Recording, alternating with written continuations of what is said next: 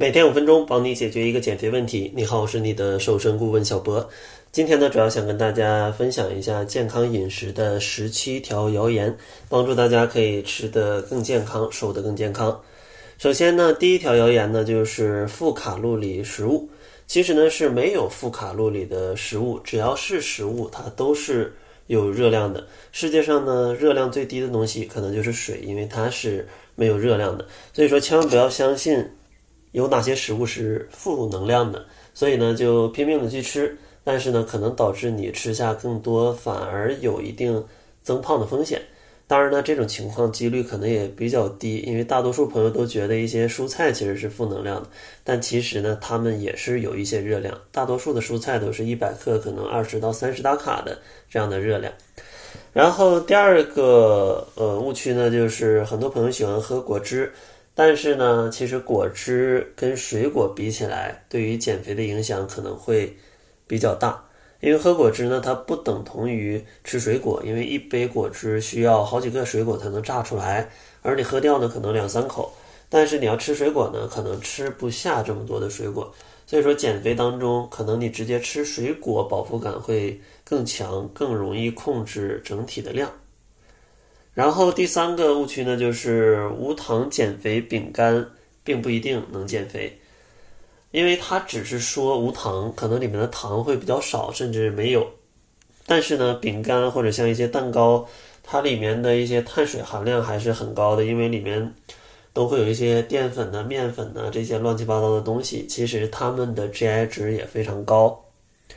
然后第四个误区呢，就是无糖有可能不等于完全没有糖，因为预包装食物每一百克或者每一百毫升添加的糖低于零点五克就可以声称自己无糖，所以说呢，大家买的一些无糖食品里面有添加一些糖也是很正常的，所以说呢，不建议大家去过度依赖无糖的食品。啊，咱们一定要仔细的去看一下，然后再买来吃。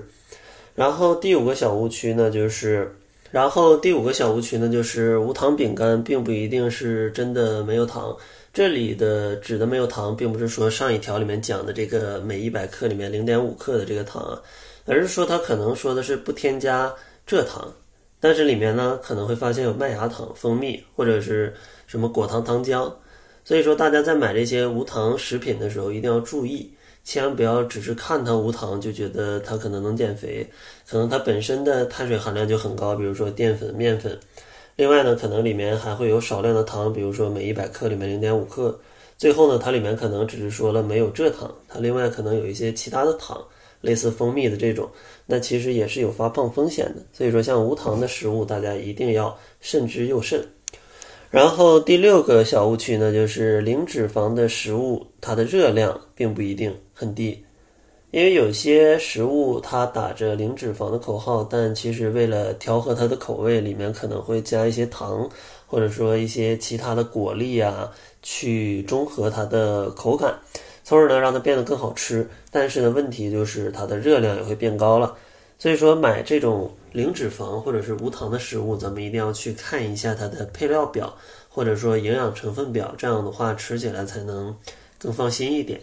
然后第七个小误区呢，就是牛油果它不能减肥，因为牛油果呢它的热量相对来说是非常高的，因为里面的脂肪含量是比较多，所以说呢不建议大家就是吃特别多，但是呢。牛油果里面的脂肪，它是一个非常好的脂肪来源，所以说呢，大家在吃一些沙拉或者吃一些拌菜，或者说，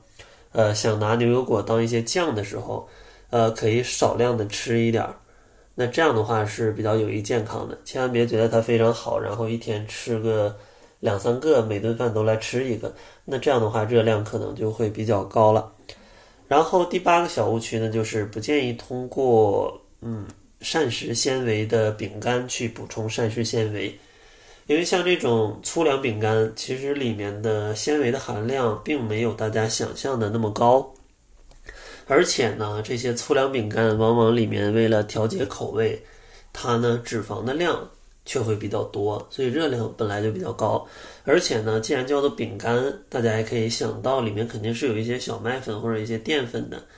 那这样的话，它的升糖指数哪怕添加了一些膳食纤维，它也会是比较高的。所以说呢，不建议通过这些食物去补充。如果你真想补充膳食纤维，吃一些蔬菜，吃一些水果，吃一些粗粮，甚至买一些那种膳食纤维的补剂，都好过你去吃这些膳食纤维的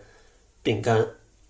那这期呢，咱们先介绍这八个，然后下期呢，再给大家来介绍另外的九个。在结尾呢，为了帮助大家更系统的了解减肥，送给大家一份读书笔记，里面呢有讲到减肥的误区、减肥的饮食以及减肥的运动。如果大家想领取这一份减肥的读书笔记，大家可以关注公众号，搜索“窈窕会”，然后回复“笔记”就可以领取了。那好了，这就是本期节目的全部，感谢您的收听，咱们下期节目再见。